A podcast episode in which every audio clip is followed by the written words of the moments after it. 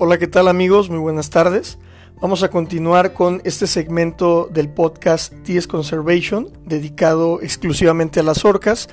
Y el día de hoy vamos a platicar acerca de los ecotipos de orcas. ¿Por qué es importante conocer a los ecotipos de orcas? Bueno, porque las orcas, eh, como ya lo sabemos, habitan en todos los océanos del planeta pero no todas las orcas tienen las mismas características y vienen de un linaje genético similar. Hay separaciones que se dieron hace miles de años de las poblaciones de orcas y pues es importante mencionar que existen muchísimos, muchísimos ecotipos, son alrededor de, de 10 ecotipos a nivel mundial que comparten ciertas características. Primero que nada vamos a platicar qué es un ecotipo. Un ecotipo es una población que tiene diferencias genéticas frente al resto de su especie y que se encuentra restringida a un hábitat o a un lugar específico. Esto quiere decir que eh, conforme se van aislando las poblaciones de, en este caso de las orcas, van también adquiriendo características diferentes. Lo podemos observar en el tamaño, la coloración y en algunos otros rasgos que tienen que ver con el comportamiento y el desarrollo de las culturas, que ese es un tema muy importante y muy interesante del cual hablaremos eh, en otro segmento. Vamos a comenzar este tema platicando un poquito acerca de cuáles son eh, los ecotipos de orca que habitan eh, en el mundo. Como ya lo mencionaba, vamos a encontrar 10 y estos 10 los vamos a dividir en ecotipos del norte y en ecotipos del sur. Eh, en los ecotipos del norte vamos a encontrar los primeros tres que se encuentran en la parte del Pacífico, que son de los ecotipos de orca más estudiados a nivel mundial y el primero de ellos lo vamos a encontrar en las costas del norte de Estados Unidos, pegado a la frontera con Canadá, en el estado de Washington y British Columbia, Columbia Británica, y es el ecotipo de orca residente. Este es el ecotipo de orca más estudiado a nivel mundial ya que, bueno, es una población chica que habita en una serie de canales de, agua salada que se forman eh, dentro del continente y esta orca se alimenta casi exclusivamente de salmón. Sin embargo, en su dieta también pueden incluir eh, peces como el bacalao y también pueden comer calamares. Vamos a ver que esta orca tiene una característica eh, muy marcada que es un repertorio acústico bastante amplio. Esto quiere decir que son animales que tienen una gran cantidad de sonidos, emiten una gran cantidad de sonidos que les permite comunicarse entre sí.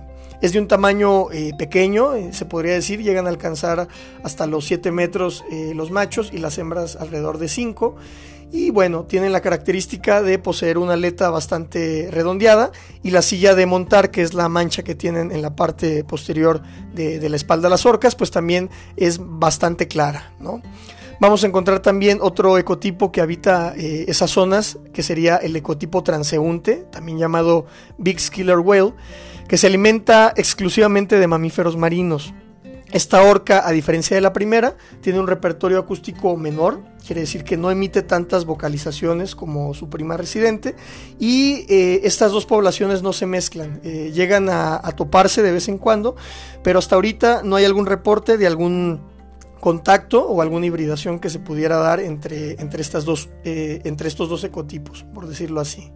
Vamos a encontrar también uno de los ecotipos del que no se sabe tanto dentro de estos tres, uno de los eh, recientemente descritos, que sería el ecotipo de orca oceánica, también llamado orca de Oxford, que se alimenta principalmente de tiburones y rayas. De estos tres ecotipos vamos a encontrar que el más grande es el transeúnte, llegando a alcanzar hasta los 8 metros el, caso de los machos y hasta 7 metros eh, las hembras, pero como pueden observar la alimentación difiere muchísimo. ¿no?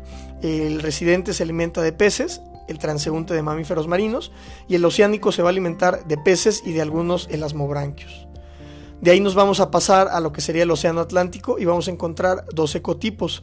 El tipo 1, que se alimenta principalmente de, peces y eh, en este caso arenques, perdón, y también se llega a alimentar de crías de focas. Y vamos a encontrar el tipo 2, que se alimenta casi exclusivamente de rorcuales minki. En el caso del Atlántico, el tipo 1 es de un tamaño menor y es la orca que se ha utilizado durante muchísimo tiempo para el espectáculo con mamíferos marinos en lugares como Estados Unidos y en China.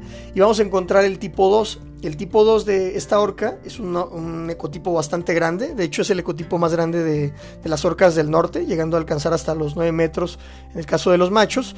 Y bueno, este se alimenta casi exclusivamente de rorcuales minki. En la parte del sur vamos a, encontrar también cinco ecotipos y vale la pena eh, mencionar que de las poblaciones de orcas que se conocen a nivel mundial, el 70% de estas se encuentran en las zonas del sur en zonas pegadas a, la Antártica. Esto eh, es debido principalmente a la concentración de nutrientes que da un mayor número de, productividad en el océano, lo cual atrae a, una mayor cantidad de peces y por ende a una mayor cantidad de otros organismos y las orcas que son piscívoras pueden alimentarse perfectamente en estas zonas. Y en, en el caso de los ecotipos del sur, pues vamos a comenzar hablando por el tipo A, que es la orca antártica, el ecotipo más grande de orca. Los machos llegan a alcanzar hasta los 9.5 metros y a pesar hasta las 6 toneladas. Y las hembras llegan a alcanzar hasta los 7 metros. De hecho, este ecotipo eh, es el que tiene a las hembras más grandes, a diferencia de otros ecotipos, en relación con el macho. Se alimentan principalmente de mamíferos marinos, como ya los mencionaba, y son el tipo de orca que se puede observar eh, en Argentina, en la Patagonia, que eh, se alimenta de crías de lobo marino, saliendo completamente del agua y arrebatándolos de la tierra. Vamos a encontrar también el tipo B, que es llamado Pack Ice Killer Whale. Este tipo de orca tiene una coloración eh, amarillenta, ya que eh, en las zonas tan frías donde vive la piel no alcanza a regenerarse, por lo tanto las algas se quedan pegadas a su piel y en, las en donde tienen las coloraciones blancas, pues vamos a encontrar un color amarillo. Esta orca se alimenta eh, principalmente de focas, de hecho el nombre viene precisamente de, este grupo que forman para poder eh, formar una ola que saque a la foca del témpano de hielo y posteriormente puedan alimentarse de ella. Es una orca de tamaño grande, llegan a alcanzar hasta los 8 metros y pues bueno, las vamos a encontrar en el sur de lo que sería el continente eh, sudamericano, por decirlo así, y los vamos a encontrar principalmente en zonas de Antártica frías, muy heladas, donde eh, habitan las focas pegadas a los témpanos de hielo. Vamos a encontrar también otro ecotipo del tipo B, otra variación, que es el Girlish Killer Whale, que se alimenta principalmente de pingüinos y de peces. Este ecotipo es de un tamaño menor y lo vamos a encontrar casi exclusivamente en aguas antárticas. No, no suele salir de, esas zonas eh, y se queda eh, buscando lo que serían eh, pues, las agrupaciones de pingüinos que vamos a encontrar en zonas del el mar de Ross principalmente y del estrecho de Antártico. Vamos a encontrar también el tipo C, que de igual manera habita lo que sería el mar de Ross. Este ecotipo es el más pequeño de todos los ecotipos de orcas. Tiene características eh, a nivel eh, morfológico que la diferencian del resto de las orcas. tiene que ver con eh, la, coloración, también tiene que ver con la forma en la que tiene el cráneo, también la forma de, la aleta dorsal y también vamos a encontrar una diferencia muy marcada y es que en este ecotipo eh, los machos y las hembras habitan en unas agrupaciones bastante, bastante grandes, llegan a ser de varios cientos de, de orcas y bueno, esto no sucede con regularidad en, la mayoría de las poblaciones y se van a alimentar principalmente de peces. Esa es, una característica que ellas tienen, no se alimentan de, mamíferos marinos o de otras especies, ellas principalmente se alimentan de peces. Vamos a encontrar también el último de los ecotipos del que les voy a hablar el día de hoy, que es el ecotipo D, también llamado orca subantártica. Esta orca, a diferencia de los demás ecotipos, pues vamos a, encontrarla casi exclusivamente en, zonas antárticas, pero en zonas oceánicas. No, incursiona en, zonas cercanas a la, costa, en, las bahías. Esta orca habita en los mares más eh, estrepitosos y los más eh, fuertes del mundo, por decirlo así, donde los vientos soplan a velocidades increíbles y donde es muy difícil estudiarlas.